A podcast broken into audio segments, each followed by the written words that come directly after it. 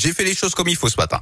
Les insolites de Greg Delson. Allez, juste avant, on rigole un peu sur les besoins. Faites-moi rire. Euh, on va où pour ça? On va à Toulouse, Yannick, avec Ah ce bon? rebondissement judiciaire. Un Ouais. dealer de drogue qui avait été interpellé avec près de 25 kilos de résine de cannabis pensait bien terminer à la case prison un tout jouet contre lui. Le problème, c'est qu'il est ressorti libre du tribunal. La raison, le chien des douanes, Loustic, avait mangé une partie de la drogue saisie. Du coup, la- l'avocate du suspect s'est empressée de déclarer la nullité de la procédure contre son client. Mais non. Et oui, elle a obtenu gain de cause, mais l'affaire devrait revenir prochainement devant la justice, ses rêves partant fumés.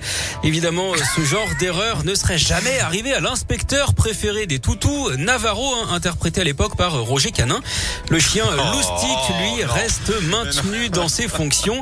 En même temps, les douanes ne peuvent pas le revendre, hein, sinon elle serait accusée de trafic de dogue. Oh là là, vous y allez fort quand même hein, ce matin.